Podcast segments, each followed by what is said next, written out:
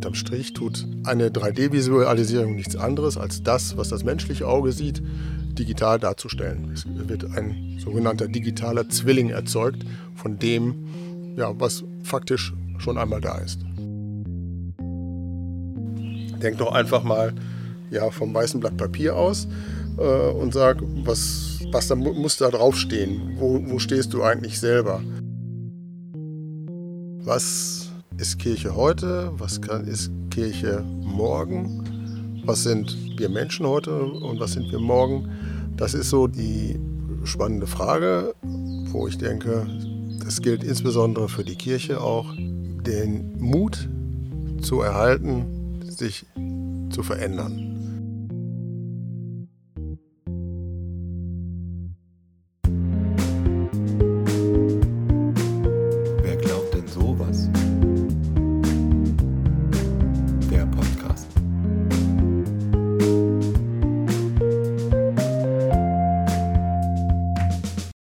Hallöchen zusammen, hier sind wieder Christoph und Laura von eurem Podcast Wer glaubt denn sowas? Heute reden wir mit Stefan aus Delmhorst über das Thema neue Welten. Ja, Stefan Niemeyer ist Objektfotograf bei der Firma 3D Blickwinkel in Großheide. Stefan macht hauptsächlich Fotografien von Gebäuden, also zum Beispiel Kirchen oder Restaurants, manchmal auch Fabrikgebäuden. Das Coole daran ist, dass du es dir im Internet auf seiner Seite 3D Blickwinkel direkt angucken kannst als Rundgang. Stefan redet mit uns über seine Berufslaufbahn und was es mit ihm macht, sich dann doch so lange für eine Fotografie in die Kirche zu stellen. Unsere erste Frage an Stefan war natürlich wie immer, stell dich doch bitte einmal vor. Ja, gerne. Stefan Niemeyer, ähm, 56 Jahre alt, verheiratet, eine Tochter, 16 Jahre alt, die im letzten Jahr Konfirmation hatte. Und ähm, ja, wohne seit 2005 äh, hier in Delmenhorst, bin gebürtiger Westfale, habe ein paar Stationen in, äh, meinem Berufsweg äh, gemacht, bis ich hier dann gelandet bin. Und ähm, ja, habe jetzt einen Beruf, den ich viele Jahre vorher überhaupt nicht im Blick hatte und den ich auch gar nicht verfolgt habe. Stefan, erzähl doch mal, wie bist du zu dem Podcast gekommen und warum bist du heute dabei? Ich habe im letzten Jahr die ein oder andere Kirche hier im Kirchenkreis angesprochen und habe dann mit großem Interesse halt gelesen, dass es eine Neuordnung der Ämter gibt in, äh, im Kirchenkreis und bin daraufhin dann an Christoph herangetreten und habe gefragt, Mensch, was machst du denn da in dieser Arbeit? Äh, gibt es da irgendwo Berührungspunkte, die wir gemeinsam möglicherweise haben und wo man sich austauschen kann? Und ja, ich habe gedacht, es wird ein kurzes Telefonat. Ähm, ist es nicht geworden. Es war eine Dreiviertelstunde, die wir, glaube ich, miteinander telefoniert haben. Und ähm, da kam dann auch glaube, recht spontan von Christoph die Frage, ob ich bereit wäre, ähm, bei so, solch einem Format mitzumachen. Und ja, da ich äh, für solche Dinge immer zu haben bin und dann auch recht spontan mit solchen Dingen umgehe, äh, habe ich gesagt, klar gerne, weil ich finde die Aufgabe, äh, die, ist, äh, ja, die dieses Amt als Elektropastor mit sich bringt, total spannend und sowas unterstütze ich dann noch gerne und habe natürlich auch die Möglichkeit, etwas über mich und über auch meine Arbeit zu erzählen.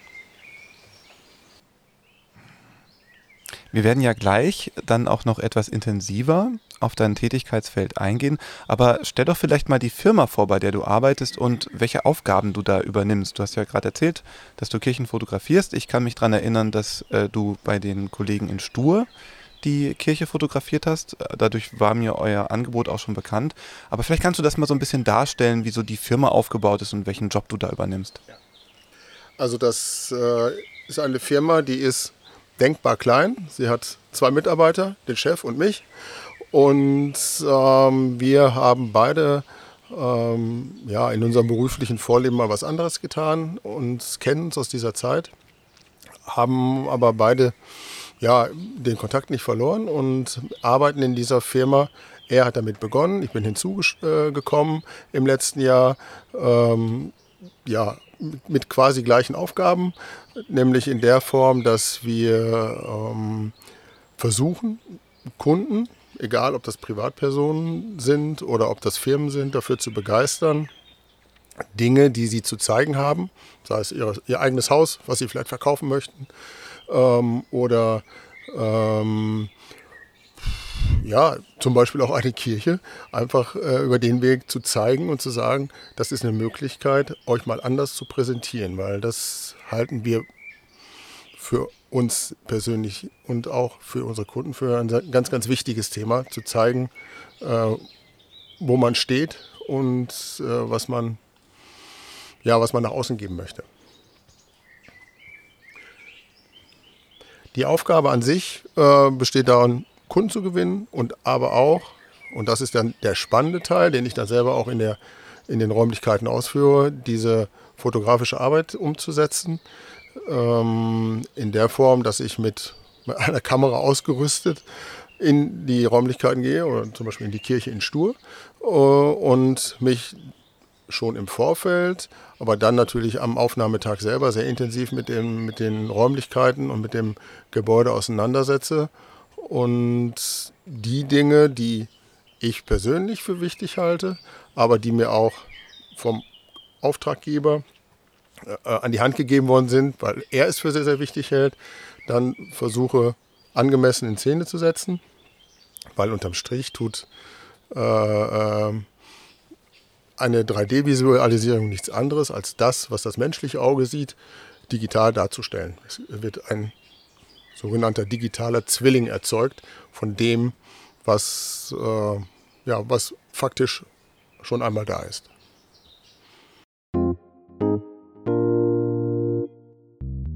Wir möchten dir übrigens ein neues Projekt im Kirchenkreis vorstellen. Es heißt Weiß der Himmel. Wir sammeln Fragen, auf die wir selber keine Antworten haben und Antworten auf solche Fragen. Unsere ersten Fragen haben die Konfis in Stenum formuliert. Hören wir doch einfach mal rein. Was wird in der Zukunft passieren? Was passiert nach dem Tod? Was wird in der Zukunft passieren? Weißt du, wie die Entscheidungen ausgehen, die wir treffen? ob er wirklich jeden Menschen liebt oder ob er auch welche nicht mag. Wenn du selber Fragen an uns hast oder denkst, du hast Antworten auf die gestellten Fragen, schreib uns gerne auf weißderhimmel.de.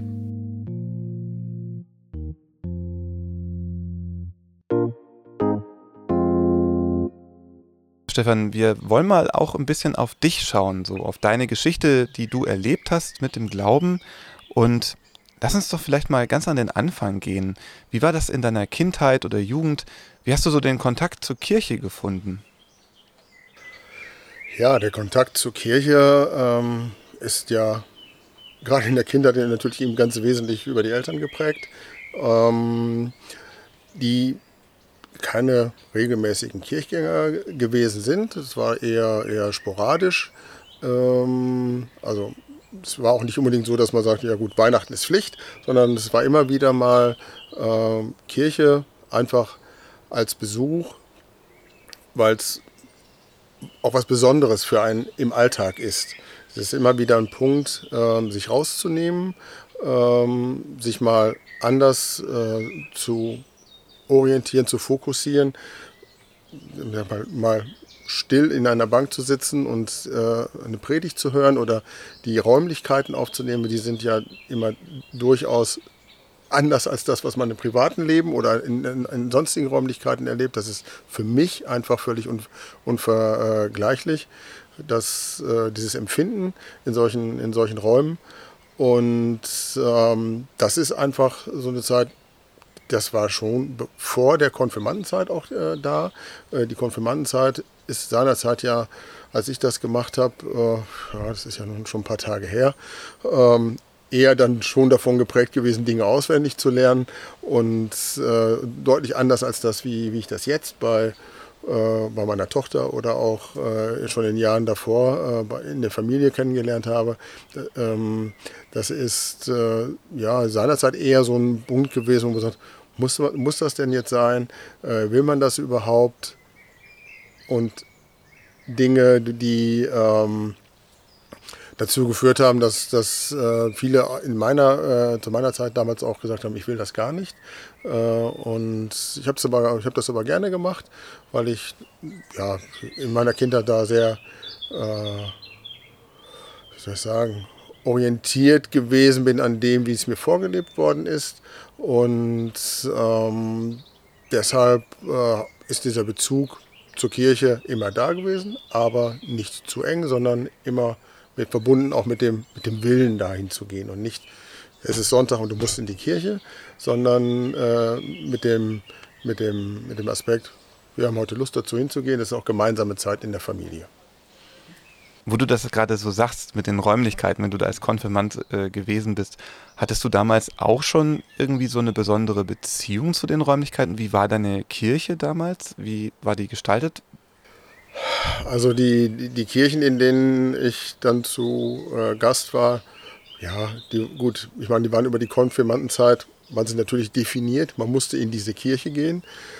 Ähm, das hat sich aber dann im Laufe der Zeit, äh, das Interesse also an diesen Räumlichkeiten hat sich eigentlich dann dahingehend geändert, dass ich schon in der Zeit gemerkt habe, wenn ich irgendwo verreise, spielt das Thema Kirche immer eine Rolle, weil es einfach imposante Gebäude sind, sei es nun, weil sie eine Sehenswürdigkeit dann auch sind, in irgendeiner Stadt, äh, in London oder wo auch immer, ähm, oder äh, einfach nur, weil man, weil man gerade sag mal, bei, bei so einem Städtetrip einfach mal eine Pause braucht. Und es gibt dann, finde ich, nichts, nichts Schöneres, als sich dann in eine Kirche zu setzen, die dann halt nicht vielleicht so touristisch ist, sondern äh, wo man durchs Drehkreuz geht und Eintritt zahlt, sondern wo man sich einfach durch die Tür geht, sich hinsetzen kann, die Atmosphäre aufnehmen kann und einfach mal für 15, 10, 20 Minuten einfach für sich ist, seinen Gedanken nachgeht, für sich betet ähm, und einfach auf die Situation oder auf das, was einen gerade beschäftigt, reflektiert und sich damit auseinandersetzt. Und das ist seitdem eigentlich, ohne eigentlich, streichen wir, immer Teil von Reisen. Also egal wo es ist, ähm, immer noch in eine Kirche zu gehen, ohne dass das Thema groß aufgehängt ist. Es ist irgendwo eine Selbstverständlichkeit, es macht Spaß, es gibt Freude, es gibt ja einfach wieder einen, wieder einen anderen geerdeten Blick auf die Dinge, die man dann draußen vor der Kirche auch wieder erlebt.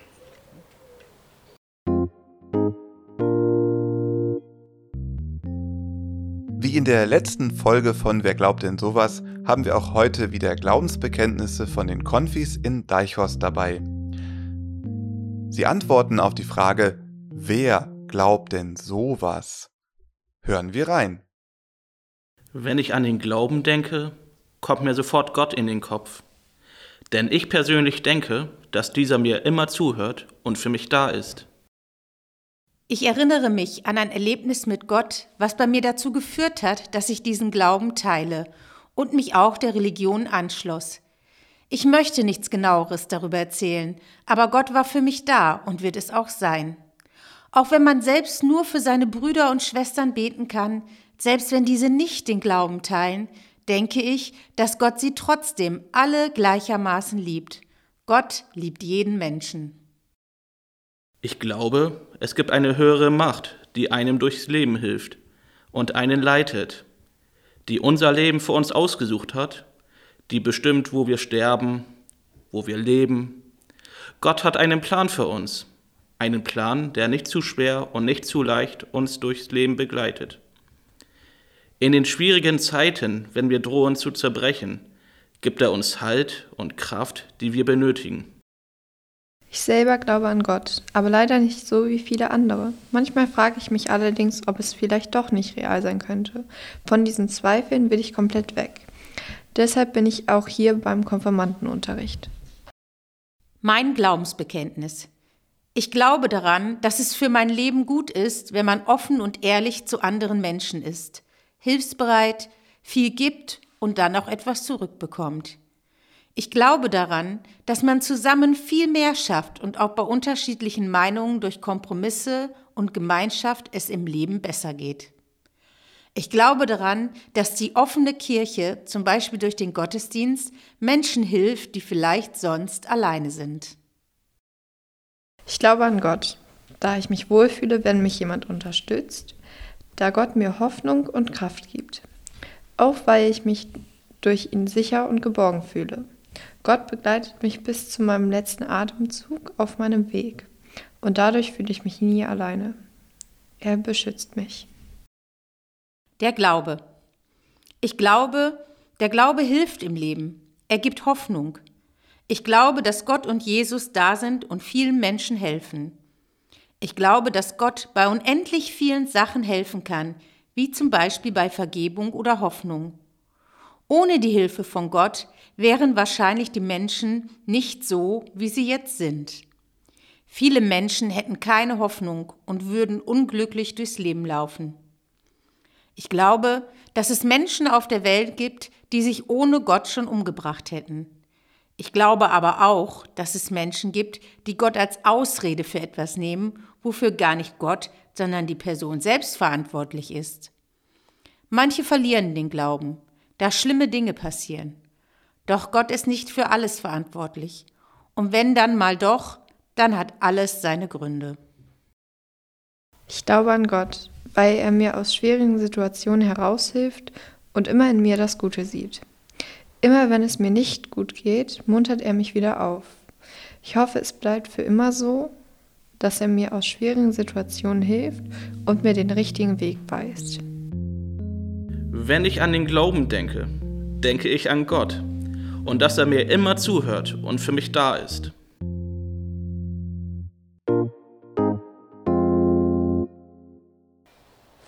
Christoph hat mir erzählt, dass du eigentlich vorher was anderes gemacht hast als die Fotografie. Wie bist du zur Fotografie gekommen? Meine Eltern sind beide kaufmännisch ausgebildet, natürlich einen kaufmännischen Beruf ergriffen. Äh, bin zur Bank gegangen, habe dort meine Ausbildung gemacht und äh, habe das über viele Jahre auch gemacht, unterbrochen von dem Studium und verschiedensten äh, Standorten und habe äh, mich über viele Jahre auch in diesem Beruf sehr, sehr wohl gefühlt. Es hat sehr, sehr viel Spaß gemacht. Ähm, aber wie das so im Leben ist, der, der, Mensch verändert sich, aber auch die Arbeit verändert sich und das Umfeld ähm, mit seinen Anforderungen verändert sich, ähm, so dass ich dann ja für mich irgendwann gemerkt habe, dass das in meinem Leben was anderes anders werden muss, was, was den Beruf angeht, weil äh, es hat zwar Spaß gemacht, aber nur unter bestimmten Parametern oder im bestimmten eng gefassten Umfeld. Aber in der Gesamtthematik ähm, hat mich, mich der Reiz in dem, in, dem, in dem Bankjob einfach verlassen.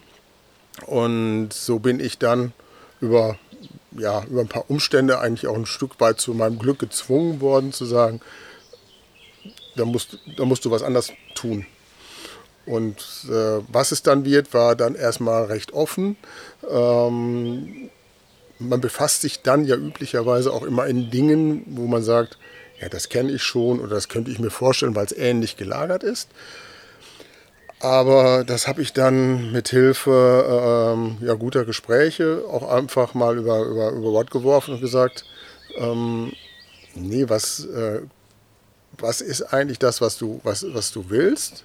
Ähm, wo, wo sind wirklich deine Stärken? Ist es das, was du getan hast oder das, was du jetzt aufschreibst oder ist es das eigentlich gar nicht? Denk doch einfach mal ja, vom weißen Blatt Papier aus äh, und sag, was, äh, was da muss da draufstehen? Wo, wo stehst du eigentlich selber? Und deshalb ähm, bin ich dann quasi auf die Suche gegangen und habe gesagt, so was, was, was reizt mich? was gefällt mir, was glaube ich äh, ist etwas, wo, wo ich dann auch Perspektive sehe für mich, für mich selber, dass es mir auch dauerhaft Spaß macht und dass es auch etwas ist, wo ich ja natürlich auch auf, auf, auf Sicht mich und meine Familie ernähren kann, weil das auch ein äh, ganz wichtiger Punkt ist. Und ähm, bin dann ja über meinen Kollegen und Chef, äh, den ich ja nun schon seit vielen Jahren kenne, äh, auf, diesem, ja, auf dieses Thema gekommen, habe das verfolgt, was er dort eigentlich tut, habe mich dann damit befasst, ähm, wie sieht denn sowas aus und äh, was, welchen Beitrag könnte ich denn dann leisten. Und äh, das war zunächst einmal kommend von einer vertrieblichen Aufgabe. Ähm, für mich äh, der, erste, der erste Aufhänger.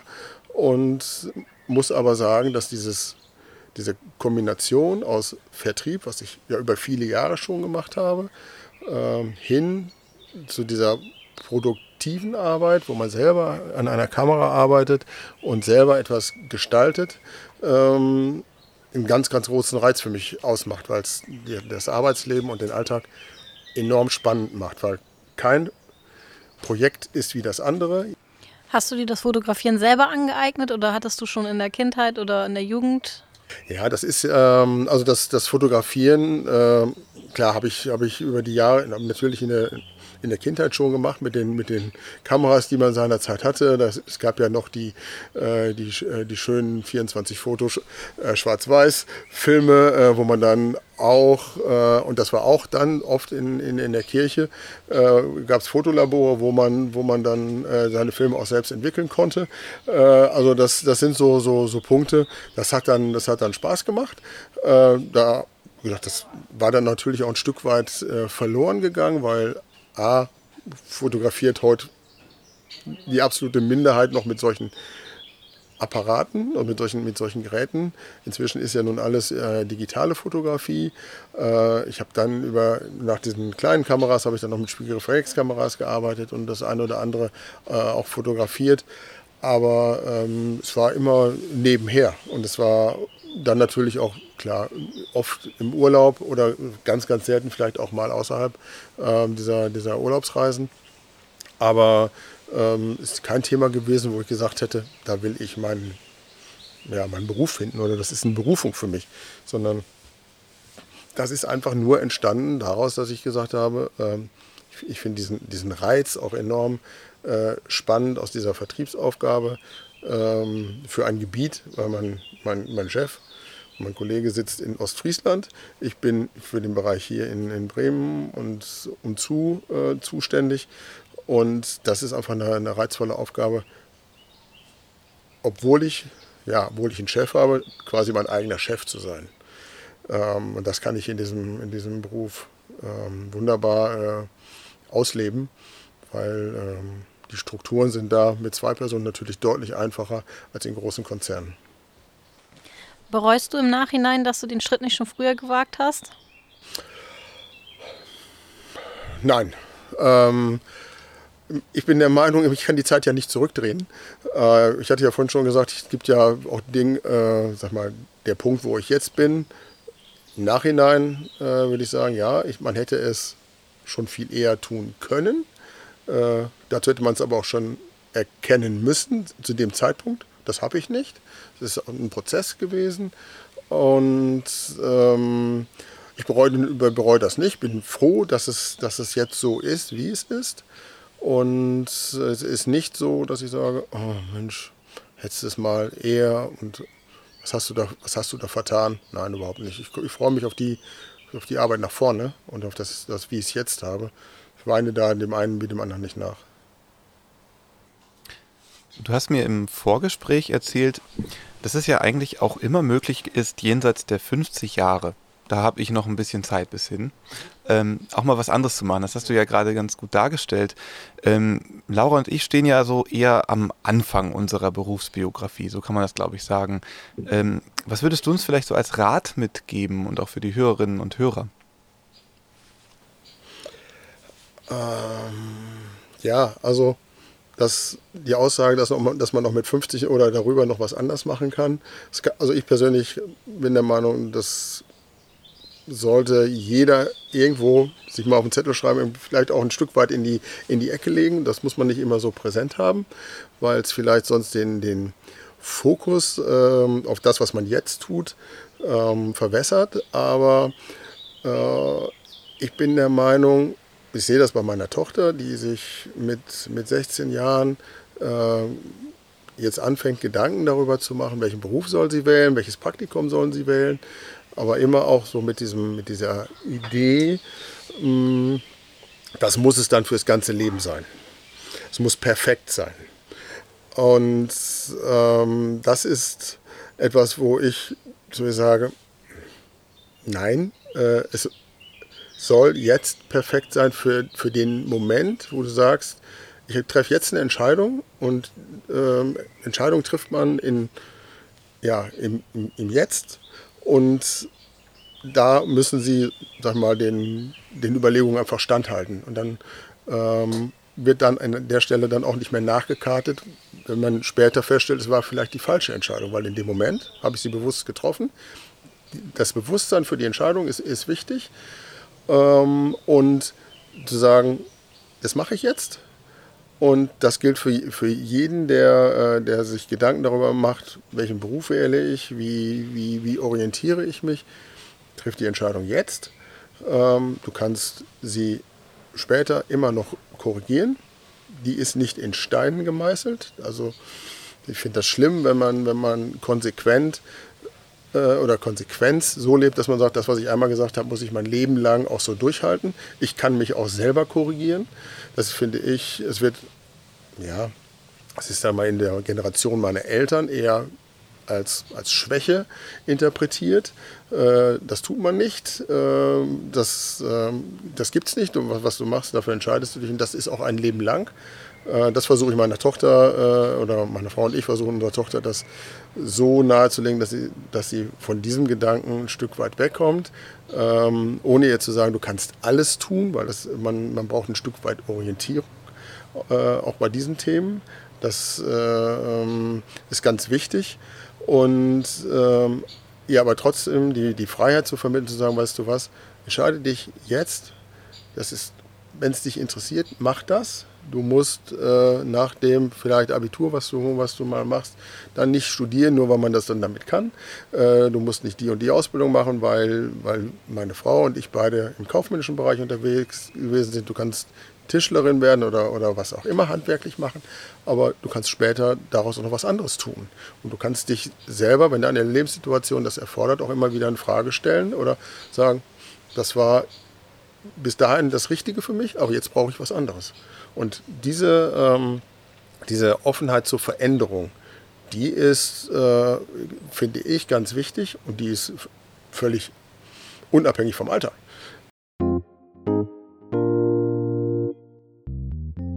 Wir waren neugierig auf Stefans Arbeit und haben ihn gefragt, ob er uns einmal kurz und knapp erklären kann, was er eigentlich genau macht.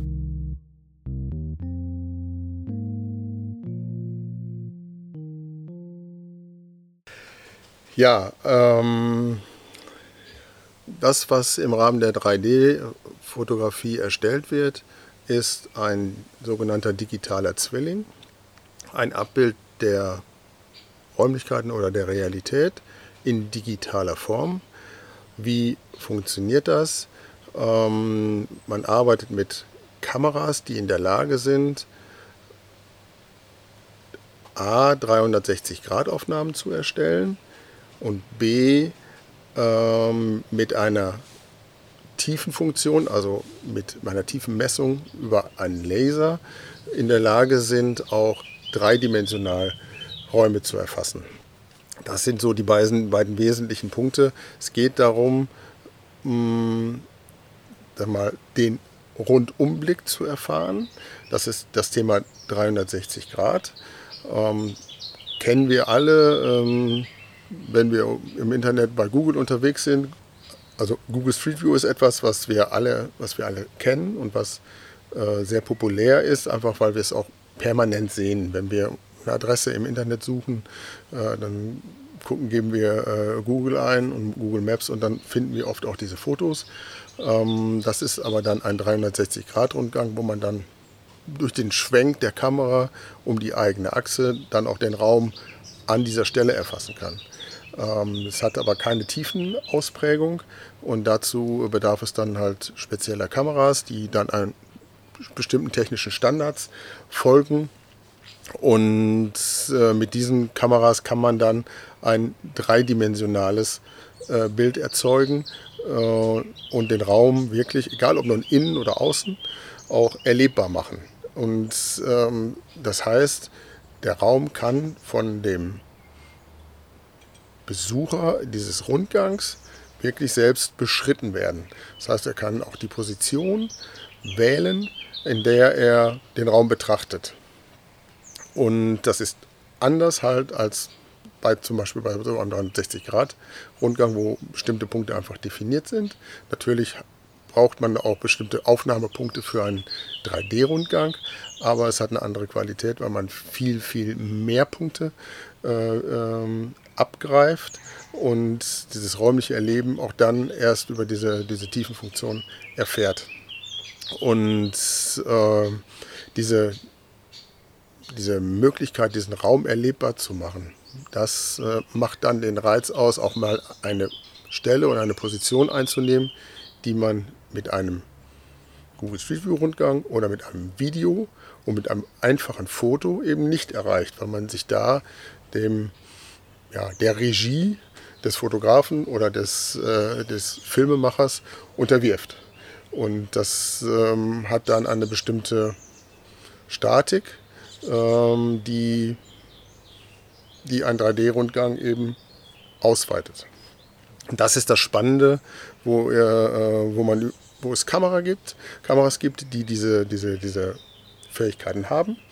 Die ähm, setzen wir dann ein, um dem Kunden, gesagt mal, einen solchen 3D-Rundgang an die Hand zu geben, damit er ähm, seine Räumlichkeiten nach außen zeigen kann. Ob das nun äh, ähm, werblich ist für eine Gastronomie oder ob das ähm, für, ein, ja, für, ein, für ein Museum ist, was einen Anreiz liefert, ähm, einfach auch Besucher zu gewinnen oder ob es für eine Kirche ist. Ja, die, es gibt da verschiedene Kameras, die, die, das leisten, die auch verschiedene Systeme äh, dann im Hintergrund haben. Wir äh, arbeiten mit einem amerikanischen System, Matterport, äh, die vor Jahren mal äh, Kameras zu diesem Thema selbst entworfen und konzipiert haben und dazu eine App geschaffen haben, mit der sie aus diesem Bildmaterial ähm, Modelle schaffen, also diese 3D-Modelle schaffen, mit denen dann äh, der Raum visualisiert werden kann. Das bedeutet, a, einmal diese technische Aufnahme einfach vor Ort zu erstellen, gibt dann diverse äh, Bearbeitungsmöglichkeiten, um dieses, um dieses fotografische ähm, in dieser digitalen Welt dann auch vernünftig abzubilden. Das heißt, man muss äh, bestimmte äh, Dinge auch so wie es auch im Tonstudio meinetwegen ist, werden rausgeschnitten, äh, werden äh, unsichtbar gemacht oder markiert, sodass man dann äh, an, an, ja, idealerweise vollkommenes Modell äh, erfährt. Ähm, unterm Strich zeigt dieses Modell aber alles das, was, man, was das menschliche Auge halt auch sieht. Wir liefern noch zusätzliche Informationen. Aus der Software heraus selber kann man schon Informationspunkte setzen, ähm, die man aber, wie gesagt, über diese Erweiterung nochmal verfeinern kann. Man kann da Menüs ähm, mit in diese äh, Präsentation einbauen. Diese Menüs bieten dann die Möglichkeit, weitere Informationen zu liefern. Ah, meinetwegen über die Kontaktdaten, über die Personen, die dort, die dort äh, aktiv sind in dieser, in dieser Einrichtung. Äh, Im Rundgang selber gibt es die Möglichkeit, ähm, Informationen zu hinterlegen an bestimmten Punkten, weil sie besonders wichtig sind. Ich denke zum Beispiel in der, äh, in der Kirche in Stur ähm, zum Altar äh, und dann Erklärungen ähm, dort in, in verschiedener Form, in der Textform oder in, in, in fotografischer Form nochmal zu ergänzen. Oder sogar auch an der Stelle einfach nochmal ein Tondokument mit einfließen zu lassen, um den äh, Besuchern das einfach nochmal einfacher zu machen. Die Idee, das so umzusetzen, fand ich von Pastor Vetter echt, echt toll und super äh, im, in, in, der Anwendung für äh, die äh, ähm, ja, Mitglieder der Gemeinde, das so anzubieten. Und das ähm, ja, hat, hat, hat auch wieder eine besondere Note in, dem, in der Arbeit, weil so hat es auch noch kein anderer praktiziert.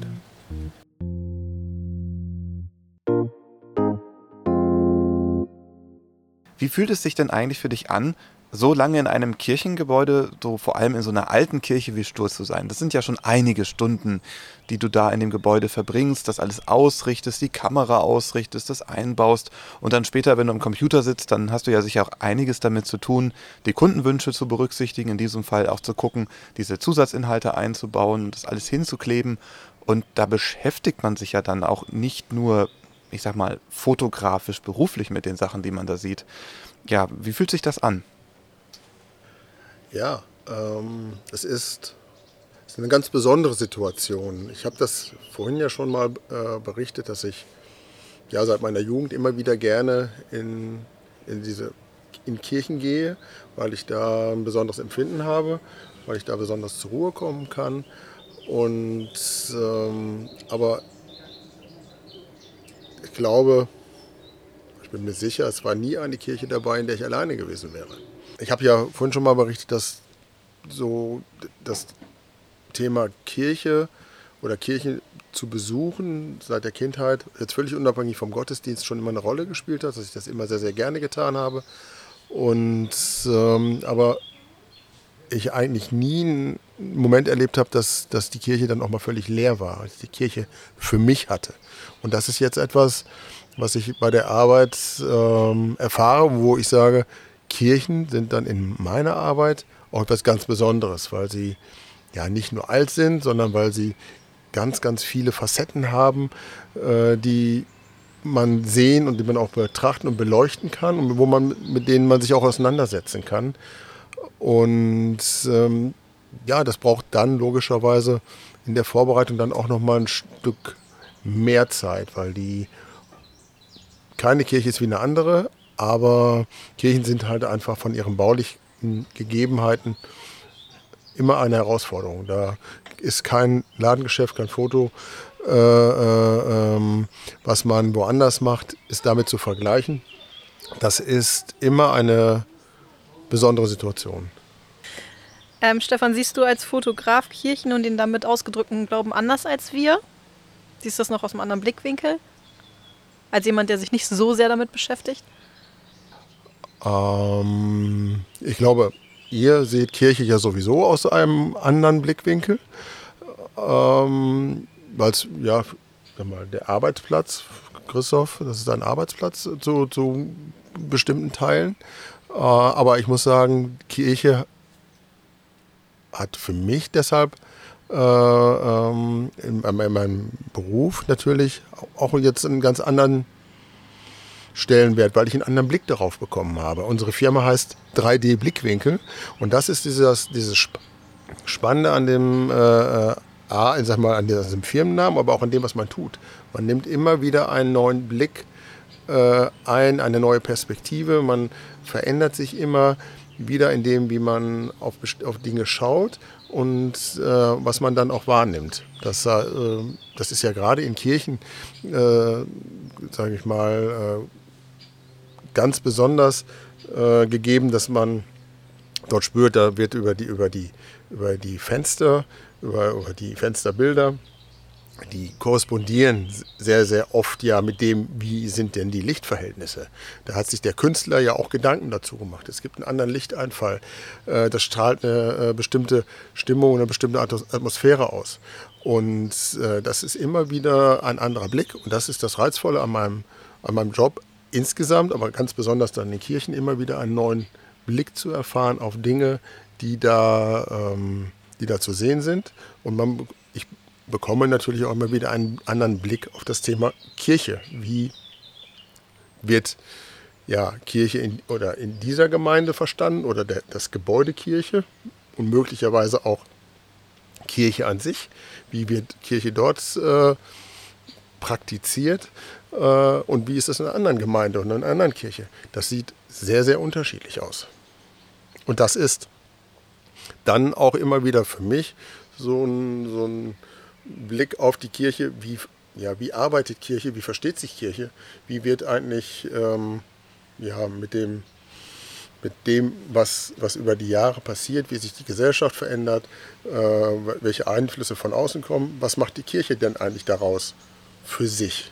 Und das ist äh, ja, ein ganz, ganz spannender äh, äh, Einblick, den ich da auch, auch gewinnen kann, weil das sind durchaus ja auch Gegensätze in dem, was man sieht. Du machst ja jetzt einen Job, also wir fokussieren uns jetzt einfach mal auf deinen Blick und auf deine Arbeit in den Kirchen. Du hast natürlich auch in anderen Gebäuden, wie du hast es gerade erwähnt, in Fabriken, in Geschäften, in Außengeländen natürlich auch ganz viele Aufträge. Aber wenn man jetzt in einer Kirche fotografiert, das könnte ja auch jemand machen, der mit Kirchen oder mit Glaube nicht viel am Hut hat. Und ähm, da habe ich mir ein bisschen noch die Frage gestellt, verändert sich auch deine Arbeit durch deinen Glauben, den du mitbringst? Und auch andersrum, ändert sich auch so ein bisschen der Umgang mit deinem Glauben, mit dem, wie du das siehst, wenn du da arbeitest? Das ist, das ist eine spannende Frage, ob sich da was ändert. Das vermag ich gar nicht so zu sagen. Ähm, ich bin der Meinung, ähm,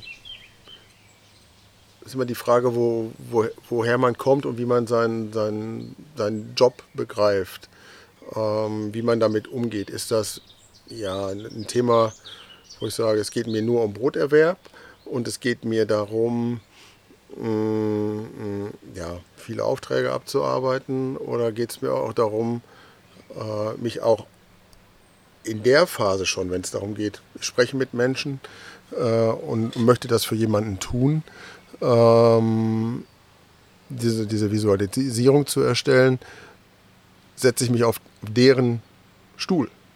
Äh, und von daher ähm, ist das bei Kirchen für mich, wenn es um die Kirche geht, nicht anders, als wenn es um, äh, ja, um, eine, um eine Geschäftsimmobilie geht. Ähm, von daher habe ich da gar nicht so das Gefühl, dass ich mich da anders verhalte ähm, als bei anderen Projekten. Also das, das ist einfach unverändert. Ähm, aber das, das Erleben das ist halt etwas anderes. Und die Menschen, mit denen ich im Zusammenhang mit Kirchenvisualisierung spreche, sind natürlich anders als die, die ich, die ich im Geschäftsleben habe.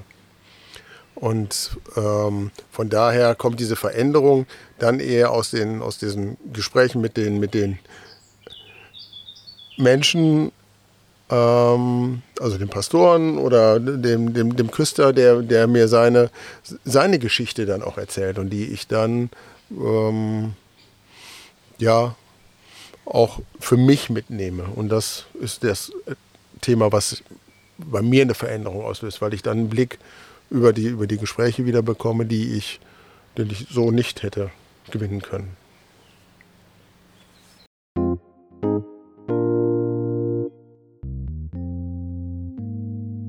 Du, Christoph, ich habe da mal eine Frage. Wie sind eigentlich Gemeindehäuser entstanden? Kannst du uns das erklären?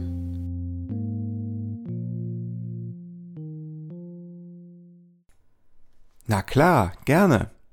Ich habe drei Fakten für dich. Fakt 1. Die allerersten Christen hatten gar keine Kirchen. Die Gemeinden haben sich bei Familien zu Hause getroffen. Das Christentum hat also in Gemeindehäusern angefangen. Spätestens seit dem zweiten Jahrhundert nach Christus lässt sich nachweisen, dass sich die ersten Christinnen und Christen nicht in Kirchen, sondern in Privathäusern trafen. Man lehnte Luxus ab und wollte mit der heidnischen Bilderverehrung in den Tempeln nichts zu tun haben. Ein Gemeindehaus aus dieser Zeit ist noch gut erhalten. Es stammt aus der Mitte des dritten Jahrhunderts in Dura Europos, dem heutigen Syrien. Mit der Zeit hat man diese Privat- und Gemeindehäuser dann in Funktions- und Zweckgebäude umgebaut. Daraus entstanden im weiteren Verlauf eigene größere Kirchengebäude. Über die Jahrhunderte verschob sich der Fokus dann immer mehr auf eindrucksvolle Kirchen und Kathedralen. Fakt 2 Das Gemeindehaus mit seinen vielfältigen Funktionen, das wir heute kennen, hat seinen Ursprung im zweiten Drittel des 19. Jahrhunderts. Menschen sollten wieder mit vielfältigen Angeboten am Gemeindeleben teilnehmen. Ab dem zweiten Drittel des 19. Jahrhunderts sollten Gemeindeglieder wieder über die Gottesdienste hinaus zusammengeführt werden. Einen großen Anteil hatte dabei die Gemeindebewegung. Menschen sollten nun auch über gesellige und übergreifende Angebote angesprochen werden. So gab es zum Beispiel sogenannte Familienabende oder Gemeindefeste. Zwischen 1880 und 1910 wurden dafür gerade in den Städten neue Gemeindehäuser gebaut. Um den neuen Ansprüchen gerecht zu werden, wurden sie mit teilbaren Sälen ausgestattet, von denen einige bis zu 400 Menschen Platz boten. Man hatte sich viele Gedanken gemacht, welche Räume die Gemeindearbeit benötigte. So gab es unter anderem Bühnen, Konfirmandenräume, Sitzungszimmer, Küchen, Garderoben, Wohnungen für Mitarbeitende, Krippen und Schulen, Büchereien und Vereinszimmer. Einiges davon hat sich bis heute erhalten. Fakt 3. Nach dem Zweiten Weltkrieg wurden in vielen Kirchengemeinden in Deutschland keine reinen Kirchengebäude mehr gebaut, sondern Gemeindezentren, die sowohl Kirchräume als auch Gemeinderäume haben. Beispiele aus dem Kirchenkreis: das Petrusgemeindehaus in Sturfarrel von 1970, das Timotheushaus in Ganderkesee-Stenum von 1972 und das Gemeindezentrum St. Johannes in Delmenhorst 1977. Im Zweiten Weltkrieg wurden so viele Kirchen zerstört, dass ca. 8000 Kirchen neu oder wiederaufgebaut werden mussten. Eine besondere Herausforderung war, dass sich das Aussehen der Städte massiv verändert hatte. Die neuen Kirchenbauten mussten darauf reagieren. Zunächst wurden sogenannte Notkirchen errichtet, die dann in den 50er und 60er Jahren durch vielseitige Kirchenbauten ersetzt wurden. Die 1970er Jahre haben eher bescheidenere Gemeindezentren hervorgebracht. Sie reagierten auf die mittlerweile sehr florierende Gemeindearbeit mit vielen Ehrenamtlichen, Kreisen, Gruppen und Angeboten. Gerade in Neubaugebieten wurden Jugendräume eingeplant. Gemeindezentren wurden und werden pragmatisch eingesetzt.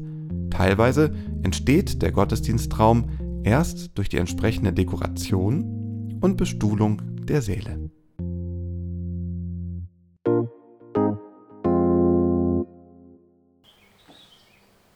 Stefan, wenn du mit den Auftraggebern von Kirche jetzt in Kontakt kommst, du hast es gerade erzählt, mit den Pastorinnen und Pastoren oder mit den Küsterinnen und Küstern, dann hörst du ja ganz viele Geschichten. Und diese Kirchengebäude oder auch die Räumlichkeiten wie Gemeindehäuser oder Anbauten, Kindergärten, was wir alles an kirchlichen Gebäuden haben, da steckt eine Geschichte hinter. Und auch du bist ja dann irgendwie als Gemeindeglied ja auch irgendwie Teil dieser Geschichte. Und da habe ich mich jetzt gefragt, auch so ein bisschen als Pfarrer, wie nutzen wir eigentlich unsere Gebäude? Und als jemand, der sich ja nun wirklich beruflich damit beschäftigt, diese Gebäude in den Blick zu nehmen, was würdest du uns da mitgeben wollen? Wenn ich, also ich bin ja in der besonderen Situation in einer Kirche, mehr Dinge zu sehen, als es andere sehen, wenn sie ähm, im Kirchenschiff sitzen, der Predigt folgen, dann ja, haben sie diese Position, aber sehen bestimmte Dinge nicht. Sie gehen zum Beispiel nicht hoch zur Orgel oder sie gehen schon gar nicht hoch in den Turm. Das ist eine, eine ja, eine exklusive Position, die ich da habe und wo ich der Meinung bin, dass diese Teile der Kirche ähm, auch für die, für die Gemeinde extrem interessant ist, weil das erhält, sag ich mal, die, ähm, diese Beziehung zum Gebäude in der Gemeinde aufrecht. Das finde ich, find ich spannend. Diesen, diesen, diese Möglichkeit sollte man seinen äh, Gemeindemitgliedern bieten. Und ähm, das ist ein Punkt, wo ich sage, das sollten viel, viel mehr tun. Weil Transparenz ist das, was, was für Kirche, gerade in den Zeiten, in den Diskussionen, die, die wir in den letzten Jahren ja geführt haben, wo es nicht so trans, wo, sag mal, deutlich geworden ist, dass Kirche nicht immer so transparent gearbeitet hat. Ähm, da sollte man äh, umdenken und diese Transparenz walten lassen. Und, und die Gebäude sind dabei nur ein Anfang. Siehst du vielleicht auch in manchen Gebäuden ungenutztes Potenzial oder wo würdest du sagen, äh, kann Kirche noch mehr tun? Ich glaube, Kirche äh, muss sich, so wie ich das vorhin schon mal gesagt habe, äh, wie das für jeden Einzelnen gilt, immer wieder auch in Frage stellen und auch immer wieder ein Stück weit neu erfinden. Wir alle wissen, dass äh, die Kirchenbesucherzahlen ja seit Jahren ja rückläufig sind. Also das ist dann, es gibt die hohen Feste, die dann zu vollen Kirchen führen, aber ansonsten gibt es auch Situationen, wo man vor einer äh, handverlesenen äh, Zahl von Gemeindemitgliedern sitzen äh, ja, sitzt oder, oder mit denen dort sitzt und der Pastor oder die Pastorin dort vor, vor, vor dieser kleinen Gruppe dann äh, die Predigt hält. Und das, das finde ich, ja, nicht Waste of Time, aber Waste of Resource. Und da muss man sich immer wieder die Frage stellen, kann man Kirchenräume auch anders nutzen? Muss das in dieser klassischen Bankversion äh, sein, äh, wo, wo so sag mal, Frontalunterricht, nennt man das in der Schule, muss das so sein? Äh, da ist einer, dem alle äh, hinter zuhören und hinterherlaufen oder kann man das nicht viel aktiver gestalten? Ähm, da, sind sicherlich Dinge schon passiert in der Vergangenheit, äh, sag mal, so Musikbeiträge, die viel, viel größeres Gewicht äh, bekommen haben, wo, äh, äh wo man heute auch ohne, ohne Scham äh, wenn es einem gefallen hat, klatschen kann in der Kirche. Das, das gab es früher nicht, das war verpönt. Also da hat, hat sich schon etwas getan, aber es gibt auch viel, viel mehr, wo man etwas anders machen kann, die, die, die Räume einfach äh, aufbrechen, wie sie da sind. Ähm, ähm, Stefan, was würdest du sagen, wie können wir gemeinsam als Christen und Christinnen dafür sorgen, dass die Kirche lebendig bleibt? Mm, das, was ich gerade für die Gebäude gesagt habe, gilt auch für die, für die Akteure.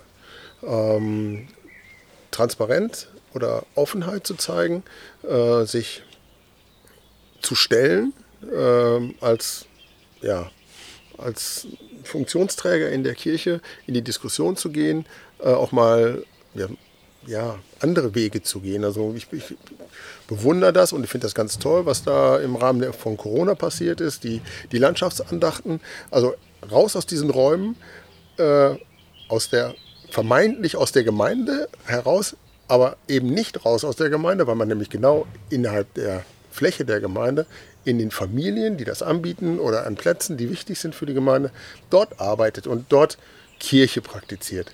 Und das äh, ähm, ist so, so, ein Symbol, wo, wo ich äh, der Meinung bin, dass die Kirche daran ganz äh, äh massiv äh, äh, arbeiten sollte, über diesen Weg an anderen Stellen mit den, mit den Gemeindemitgliedern oder auch welchen, die es noch nicht sind oder vielleicht wieder mehr könnten, in, in Dialog zu gehen. Und das heißt natürlich auch dann mal in der Diskussion die vielleicht auch nicht immer so ganz angenehm ist, aber ähm, ähm, die dazu führt, dass sich beide Seiten einfach besser verstehen. Und über das bessere Verstehen kommt, entsteht Gemeinschaft.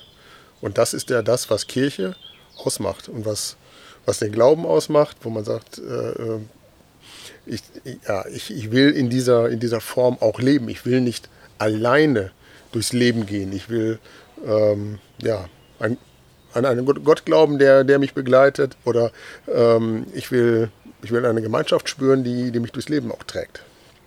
Und das äh, äh, immer wieder aufzubrechen und immer wieder in Frage zu stellen, das ist das, glaube ich, was, was Kirche tun muss und was Kirche lebendig halten wird. Als wir uns das erste Mal so richtig getroffen haben, Stefan, hast du einen ganz eindrücklichen Satz gesagt. Bei meiner Arbeit bin ich alleine in einer Welt, in der ich sonst nicht bin. Und ich finde, wir haben heute doch einige neue Welten besucht. Was möchtest du uns und unseren Hörerinnen und Hörern am Ende unseres Interviews mitgeben?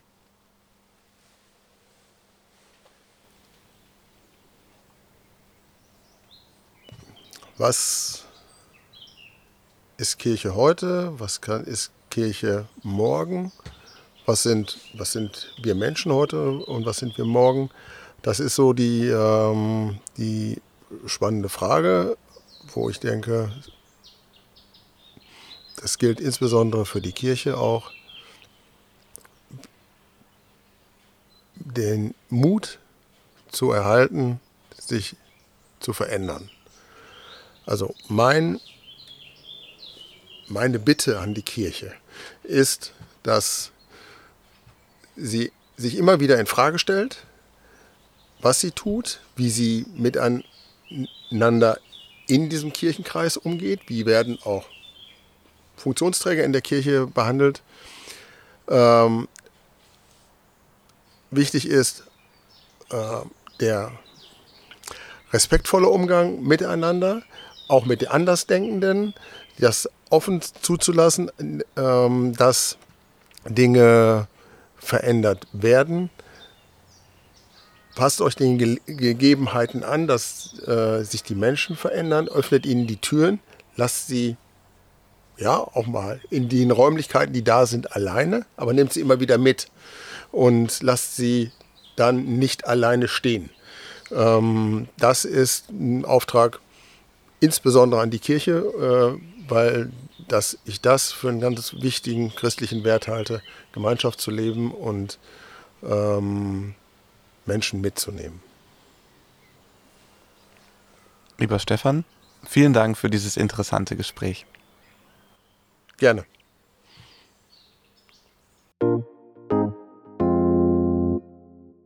So, liebe Leute, so schnell ist die Zeit wieder vorbei und unser Interview mit Stefan ist zu Ende. Christoph, erzähl doch mal, was hat dich bei diesem Interview beeindruckt? Ja, mich hat am meisten beeindruckt, wie Stefan seine Berufslaufbahn beschrieben hat. Dass er sich an einem bestimmten Punkt im Leben entschieden hat, es auch mal anders zu machen. Und was ich daraus mitnehme, ist, dass es nie zu spät ist, auch mal was Neues auszuprobieren und einen neuen Weg einzuschlagen. Und du, Laura? Also ich fand es toll, wie Stefan erzählt hat, dass man sich mit 16 noch unbedingt gar nicht festlegen kann, was man später machen möchte, sondern vielleicht erstmal für den Moment etwas ausprobiert und dann später feststellt, okay, es ist doch nicht das, was ich machen möchte, dass man das Recht hat, sich umzuentscheiden. Früher wurde vermittelt, wenn du mit 16 diese Lehre machst, musst du es bis an dein Lebensende machen. Und ich finde, das macht auch einen unglaublichen Druck. Und ich finde es toll, dass er seiner Tochter vermittelt, dass das nicht so sein muss. An dieser Stelle möchten wir dir, lieber Stefan, ein ganz großes Dankeschön sagen. Danke, dass du dir die Zeit für das Interview mit uns genommen hast. Liebe Hörerinnen, lieber Hörer, schau doch auch mal in das 3D-Modell der Stura Kirche rein. Es ist wirklich beeindruckend, da durch die Gegend zu laufen, sich, den, sich die Sachen anzuschauen und anzuhören. Wir haben dir das Modell in den Show Notes verlinkt. Wenn du nach dem Zuhören noch Fragen an Stefan oder an uns hast, dann immer her damit. Du erreichst uns auf Instagram unter dem Account Wer glaubt denn sowas oder auf unserer Webseite elektropastor.de. Danke auch dir fürs Zuhören. Wenn dir unser Podcast gefällt, dann empfehle ihn gerne deinen Freunden und deiner Familie weiter. Wir freuen uns schon auf die nächste Folge mit dir. Bis dahin wünschen wir dir alles Gute. Tschüss.